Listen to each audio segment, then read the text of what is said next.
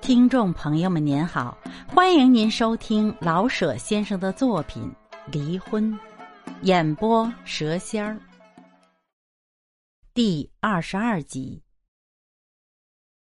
张大哥的心病回家了。这块心病的另一个名称是张天真。暑假、寒假的前四五个星期，心病先生一定回家，因为他所在的学校永远没有考试。只考过一次，刚一发卷，校长的脑袋不知怎么又向上飞起，至今没有下落。天真从入小学到现在，父亲给他托过多少次人情，请过多少回客，已经无法计算了。张大哥爱儿子的至诚与礼貌的周到，使托人情和请客变成了一种艺术。在入小学一年级的时候，张大哥便托校长的亲戚去给他报名，因为这样办呢，官样一些。即使小学的入学测试不过是那么一回事儿吧。入学那天，他亲自领着天真拜见校长、教员，连看门的校医都接了他五毛钱。考中学的时候，钱花的特别的多，考了五个地方都没有考上。虽然这五个地方的校长和重要的教职员都吃了他的饭，而且有两处是校长太太亲手给报的名。五处的失败使他看清这人情到底是没有拖到家呀。所以在第六处报考的时候，他把教育局中学科科长恳求的直落泪。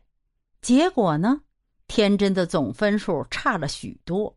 由科长亲自到学校去给短多少补多少，于是天真很惊奇的纳闷儿：“嘿，这回怎么会及了格？而自己诅咒命运不佳，又得去上学。入大学的时候，不，没多少人知道天真是正式生还是旁听生。张大哥承认人情是拖到了家，不然。”天真怎么会在大学读书呢？天真漂亮，空洞，看不起穷人，钱老是不够花，没钱的时候也偶尔上半点中课。漂亮，高鼻子，大眼睛，腮向下溜着点儿，板着脸笑，所以似笑非笑。到没要笑而笑的时候，是专为展览口中的白牙。这一举一动。没有不像电影明星的。当时的美国明星约翰·巴里莫尔是他的圣人，是他的上帝。头发分得讲究，不出门的时候永远戴着压发的小帽垫儿。东郊民向俄国理发馆去理发，因为不会说英语，被白俄老鬼看不起。第二次他去的时候，给了一块五的小账。白俄老鬼感情也会说中国话，而且说的还不错呢。张天真是高身量，细腰长腿，穿西服，爱看跳舞，假装有理想，皱着眉照镜子，成天吃蜜柑，挎着冰鞋上东安市场，穿上运动衣睡觉，每天看三份小报，可是不知道国事。专记影视园子的广告。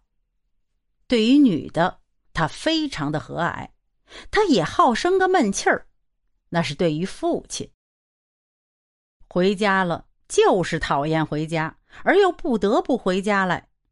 学校罢了课，不知道为什么，自然不便参加任何团体的开会和工作。上天津或上海吧，手头又不那么富裕。况且胆子又小，只好回家。虽然十二分的不痛快。第一个讨厌的是父亲，第二个讨厌的是家中的硬木椅子。他认为硬木椅子是封建制度的象征。母亲嘛，无所谓。幸而书房有地毯，可以随便烧几个洞。往痰盂里扔烟卷头，太费事了。张大嫂对天真有点怕，母亲对长子理当如是，况且是这么个漂亮的、新式吕洞宾似的大儿子呢。儿子回来了，当然给弄点好吃的呀。问儿子，儿子不说，只板着脸一笑，无所谓，自己设计吧，又怕不合儿子的口味。儿子可是不好伺候的，因为儿子比爸爸又违心好几十倍呢。高高兴兴的给预备下鸡汤煮馄饨，儿子出去没回来吃饭。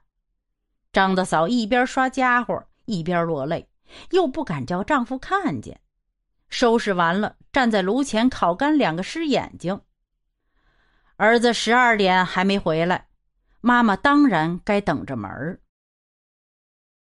一点半，儿子回来了。哟，妈，干嘛还等着我呢？露了露白牙。看你说的，我不等门你跳墙进来呀？好了好了好了，妈，改明不用再等我了啊。你不饿呀？妈妈看着儿子的耳朵冻得像两片山楂糕。你瞧瞧，你老穿着洋衣裳，多么的薄薄啊！不饿也不冷，嘿，这里边有绒锦子，妈，您来看看这绒啊有多么的厚厚啊！嘿嘿。儿子对妈妈有时候就得宽大着一些，像逗小孩似的逗逗。哟，可不是嘛，还真厚，十六块呢。